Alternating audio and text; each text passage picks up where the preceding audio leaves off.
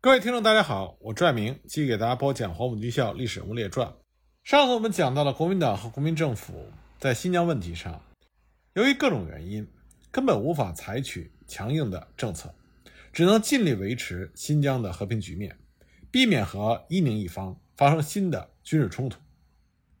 那么，伊宁一方在一九四七年十月和一九四八年二月给张治中的信中，也两次明确地开出了缓和新疆局势的条件。那就是麦斯伍德的去留问题和七区中压制亲伊宁分子的问题。张治中决定接受伊宁一方的条件，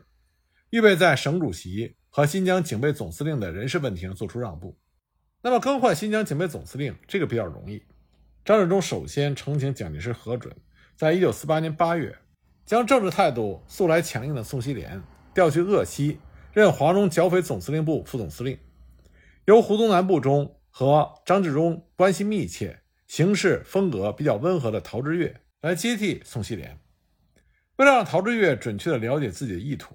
张治中在陶峙岳前往迪化就职的途中，专门约了陶峙岳到张治中在兰州的私人官邸面授机宜。张治中和陶峙岳首先达成了要保有新疆只有和平这一条路，绝不可能发生战争这方面的共识。这为后来陶峙岳和平起义打下了伏笔。张治中希望陶峙岳充分认知苏联在新疆局势中所扮演的关键性角色，那就是没有苏联在政治上的谅解和合作，就无法控制伊宁方面敌对行为的程度和范围。如果不设法谋求扩大对苏联的贸易，也就无法控制新疆当时颇为严重的通货膨胀问题。也正是因为国民政府。充分了解苏联在新疆经济问题中所需要发挥的关键性作用，所以即使充分了解苏联当时支持中国共产党和伊宁政权、反对国民政府的状态，但仍然按照原有计划和苏联进行了新苏贸易和经济合作谈判，并且在谈判中做出了重大让步，草签了新疆与苏联贸易协定。那么在更换省主席这个问题上则相对复杂，但是张治中。接到了阿哈买提江和赖希木江在一九四八年十月三日口气强硬的回信，信中透露伊宁一方将彻底断绝和国民政府一切可能的通话渠道，因此张治中就觉得这件事情不能再拖延下去了，所以他呈报行政院，在一九四八年十二月免去了麦斯伍德的省主席职务，同时呢给麦斯伍德去信，表达了迫于形势之下的无奈和歉意。那么，陶峙岳担任了新疆警备司令之后，首先就释放了因为参与吐鲁番等地暴动而遭到拘押的伊宁一方的人士，同时呢，约束驻新疆国军部队，避免和驻地民众发生任何有可能导致事态恶化的冲突。在张治中的建议下，国民政府选择了苏联和伊宁方面都可以接受的温和派民族主义者包尔汉继任新疆省主席。鲍尔汉在以往的省府副主席的任内，原本扮演的角色就是国民政府和伊宁方面的中间人，但是在双方的政治冲突中，他总是或明或暗地站在偏袒伊宁一方的立场。同时呢，他还通过苏联驻新疆的领事机构和莫斯科保持着密切的联系。那么，国民政府试图通过这项人事任命，与伊宁一方和莫斯科修好的用意相当的明显。鲍尔汉一上任。就在报纸上发表了告全疆民众书，表示省政府将尊奉中苏亲善、国家统一、民主政治、民族团结的政策方向。实际上呢，他主要是提出了中苏亲善和民主政治这两项诉求，以此来表示向伊宁方面做出了妥协和让步。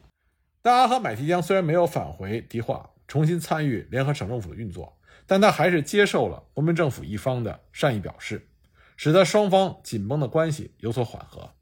那苏联方面呢，在中国内战局势尚未明朗的情形下，也不排斥和国民政府新疆省地方当局改善关系。因此呢，苏方对于新疆的人事变动表示出正面的回应，由新任的驻华大使罗申和伊宁方面的领袖阿哈买提江出面重申他们谋求新疆和平以及保持中国领土完整的意愿。但是就在苏联做出和新疆地方当局恢复合作关系的姿态的时候，一方面呢，中国内战局势迅速变化，逐渐明朗，国共双方都在仔细的思考下一步的战略布局，另外一方面呢，国际局势上东西方冷战对峙的局面进一步升高。考虑到这些变化，苏联在新疆政策上又做出了新的选择。到一九四九年初，中国共产党在国共内战中已经奠定了战略胜局，至少已经毫无困难地控制住了包括整个东北、华北和部分西北地区在内的半个中国。那么，苏联自然就倾向于把更多的砝码移向中国天平上的中国共产党一端。斯大林派出了联共中央政治局委员米高扬秘密前往中共中央临时所在地西柏坡，和中国共产党的领导人们会谈，双方就中共的政策主张进行了详细讨论。苏联决定了支持中国共产党夺取中国全国政权的方针。毛泽东呢，则派刘少奇秘密访问莫斯科，商议中国共产党将要建立的新国家政权与苏联结盟的具体事宜，并且公开宣布。未来，中国共产党的新国家将会选择和苏联阵营无条件的结盟，在政治上反对以美国为首的西方阵营的外交政策。与此同时呢，国民政府不仅在政治上别无选择地倒向以美国为首的西方阵营，在军事战场上也必须谨慎地思考战略退却的大方向。尽管国民政府仍然控制着东南、西南和西北的半壁江山，但是从军事的角度来看，可以退守的方向。似乎只剩下曾经作为抗战时期大后方的西南三省和东南方的岛屿省份台湾。尽管驻守在包括新疆在内西北各省的国军总兵力达到了三十多万，其中还包括胡宗南的中央军和强悍的马家军，但是因为他们的防守分散、机动兵力不足、四面受敌，要和中国共产党进行决战，似乎没有取胜的把握。如果能够及时的放弃新疆等省，将大军内调到关中前线，阻挡中国共产党进攻四川的兵锋，则可以增加保卫西南的安全系数。反之，如果中国共产党隔绝了西北国军内调的路径，并且获得苏联的援助，再加上伊宁民族军的配合，直取新疆，则西北很难固守，数十万大军只能做无谓的牺牲。国民政府的决策高层和美国的外交情报机构。对此进行了相当深入的研究。一九四九年初就任代总统的李宗仁就曾经数次命令驻新疆的国军全数内调。后来呢，由于种种原因，错失了这个战略时机。至于美国方面整体的亚洲战略，本就不打算违背雅尔塔协定所划定的框架。具体而言呢，美国政府默认了东北、外蒙古和新疆是苏联的势力范围。然而，中国内战的趋势。很显然，正朝着导致苏联势力范围大幅扩张的方向演变。那么，这种新的局面对于战后初期美国想要通过中美结盟来构筑东亚安全体系、遏制苏联在东亚进一步扩张的政策目标，就形成了巨大的挑战。在这样的形势下，美国的外交和情报部门感到，与其单方面恪守和斯大林之间的默契，听任苏联扩张，不如设法为中国的残局善后，其中包括。为还在国民政府手中的新疆设计出某种积极的替代方案。总而言之，将新疆和整个中国拱手让给共产主义阵营，这无疑并不符合美国的利益。不过呢，如果由美国政府出面，公开直接的介入新疆事务，很有可能引发美国和苏联以至中国共产党间结果难以预料的正面冲突，甚至将影响美国全球战略的布局。所以呢，美国只是以相当低调隐蔽的方式。尤其驻新疆领事机构设法联络和协调当地的各种反攻力量，希望能够达成至少能够延缓和减弱新疆落入共产主义阵营之手的进程。一九四八年六月，在美国驻迪化副领事马克南的策划和组织下，成立了由乌斯满领导的反共反苏反伊宁政权组织。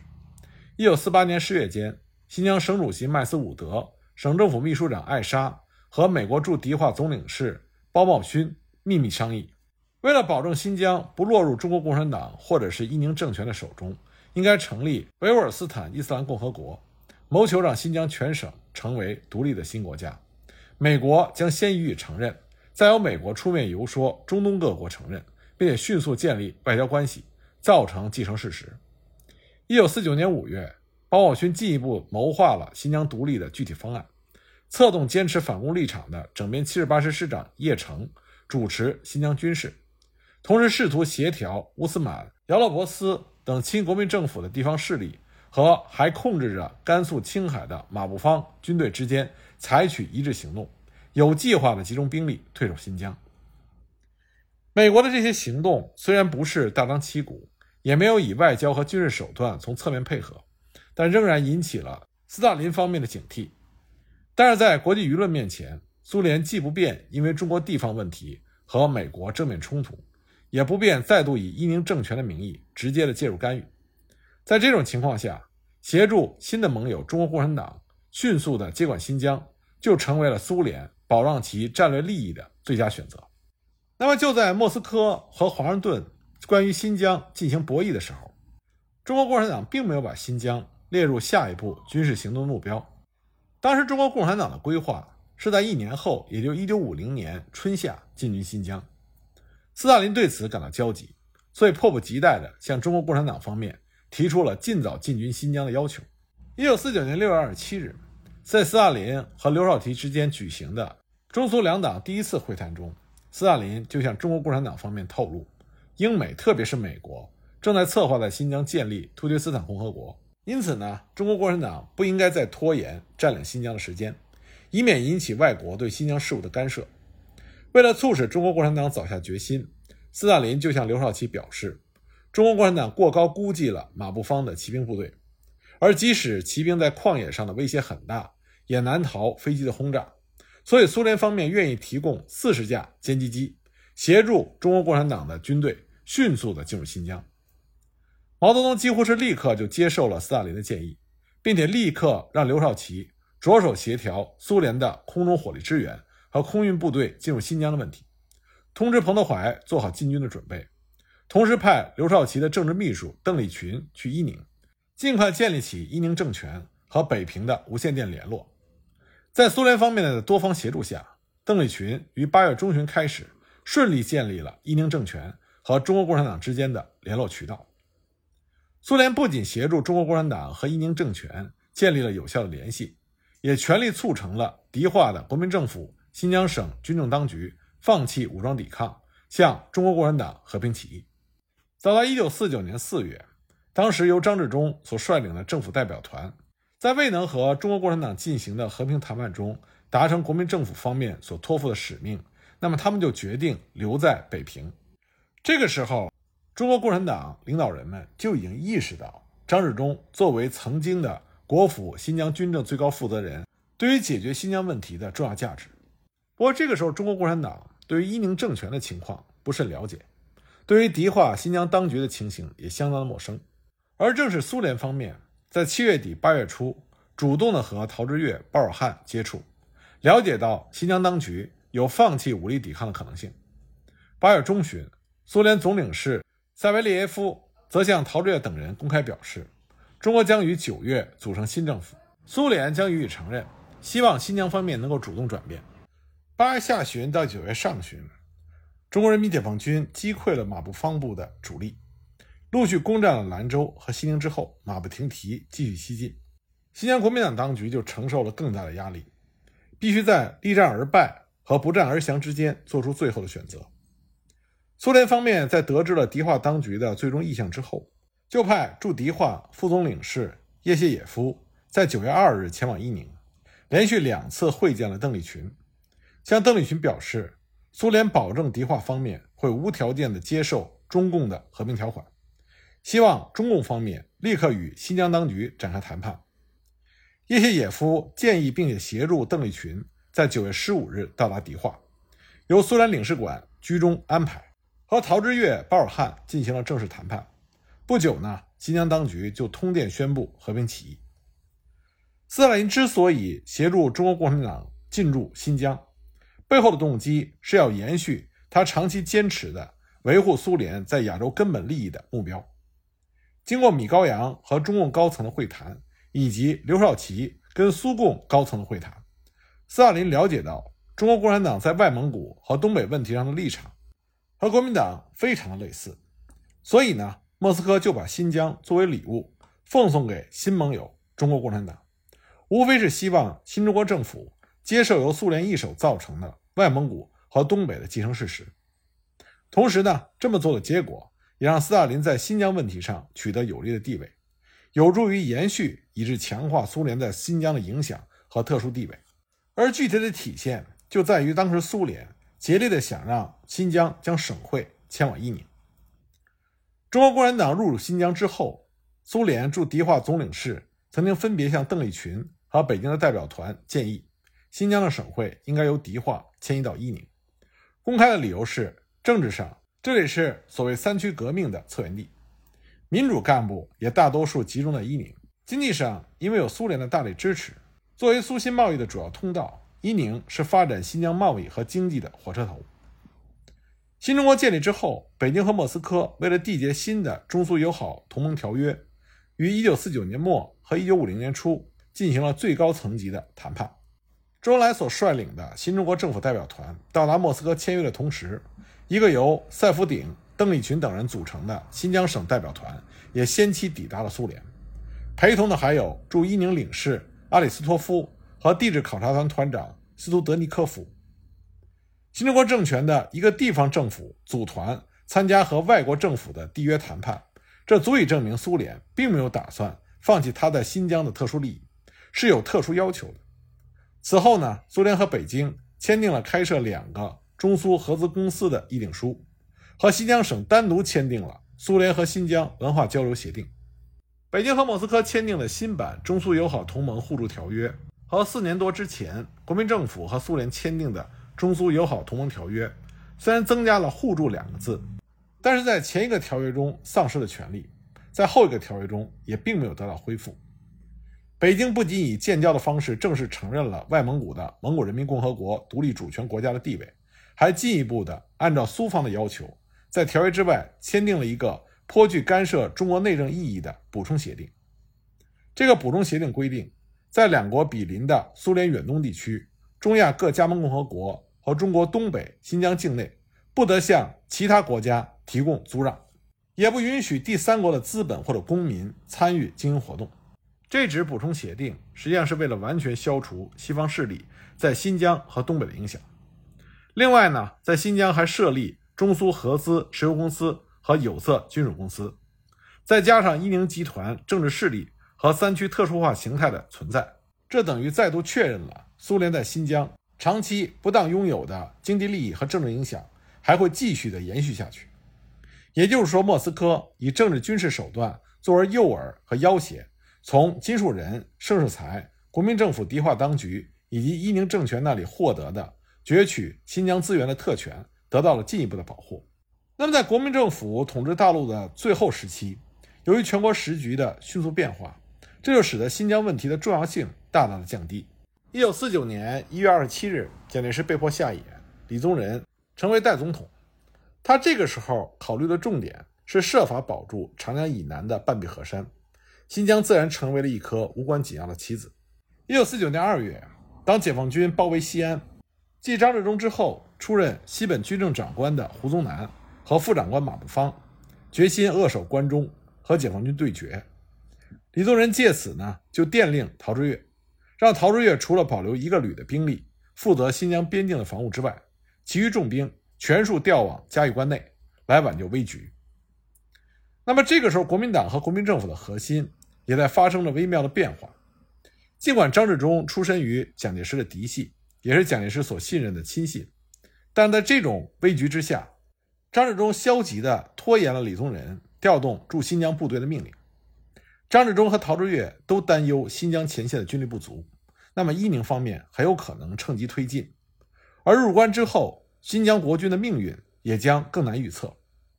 在全局悲观的形势下，不如全力固守他们长期苦心经营的西北。如此，即使不能够抵御住中国人民解放军的进攻，也可以以西北作为筹码，和中国共产党讨价还价。不过，对新疆有想法的不只是张治中、陶峙岳，另外一股势力呢？就是实际掌控着青海、宁夏的马步芳。基于地缘、宗教、历史的原因，马步芳历来十分重视新疆。当胡宗南部在陕西、甘肃和中国人民解放军的作战中遭遇挫败的时候，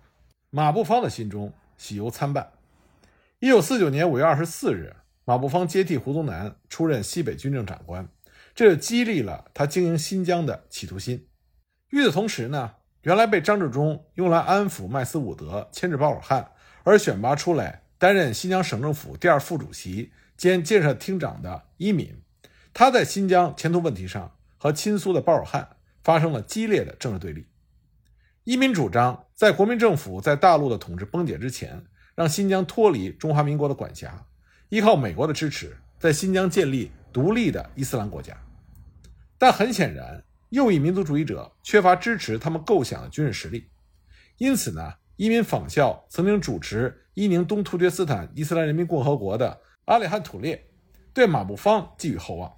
频频地向马步芳表示推崇之意，希望马步芳以对抗共产党席卷大陆作为理由，请求蒋介石支持由马步芳和伊敏等人在甘肃、宁夏、青海和新疆四省建立一个伊斯兰的独立国。马步芳推测，美国为了阻止共产主义的扩张，很乐意看见这种局面，所以一度认真地考虑和伊敏等人合作。可是国内局势变化的速度超过了李宗仁、张治中、马步芳、伊敏等人的想象，从而大幅压缩了他们谋划新疆前途的空间。在全国范围内，李宗仁试图通过谈判延缓局势恶化的设想落空，而作为直接参与到中苏关系决策。处理中苏两国间重大事务的张治中，在感受到苏联方面立场和态度的彻底翻转之后，充分了解到整个事态已经不可为，所以呢，他选择了顺势而为。所以当时张治中所致力做的是阻止伊宁政权挑战新中国的主权，希望把新疆完整的交到新中国的手中。所以在张治中的授意下，他让另外一位谈判代表，也就是迪化的市长屈武，立刻返回迪化。请陶峙岳拒绝国民政府方面的一切作战命令，谋求新疆和平。而这个时候呢，中国共产党也接受了苏联方面的劝告，预备提早接收新疆。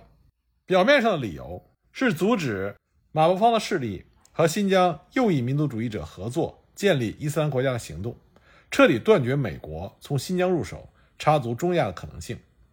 但实际上隐藏在背后的动机。是要试图将新疆左翼民族主义者的反抗行动，也就是伊宁政权控制在自己手里，从而防止新疆出现分裂的倾向。那么，在这种错综复杂的形势下，真正位处新疆的两方势力，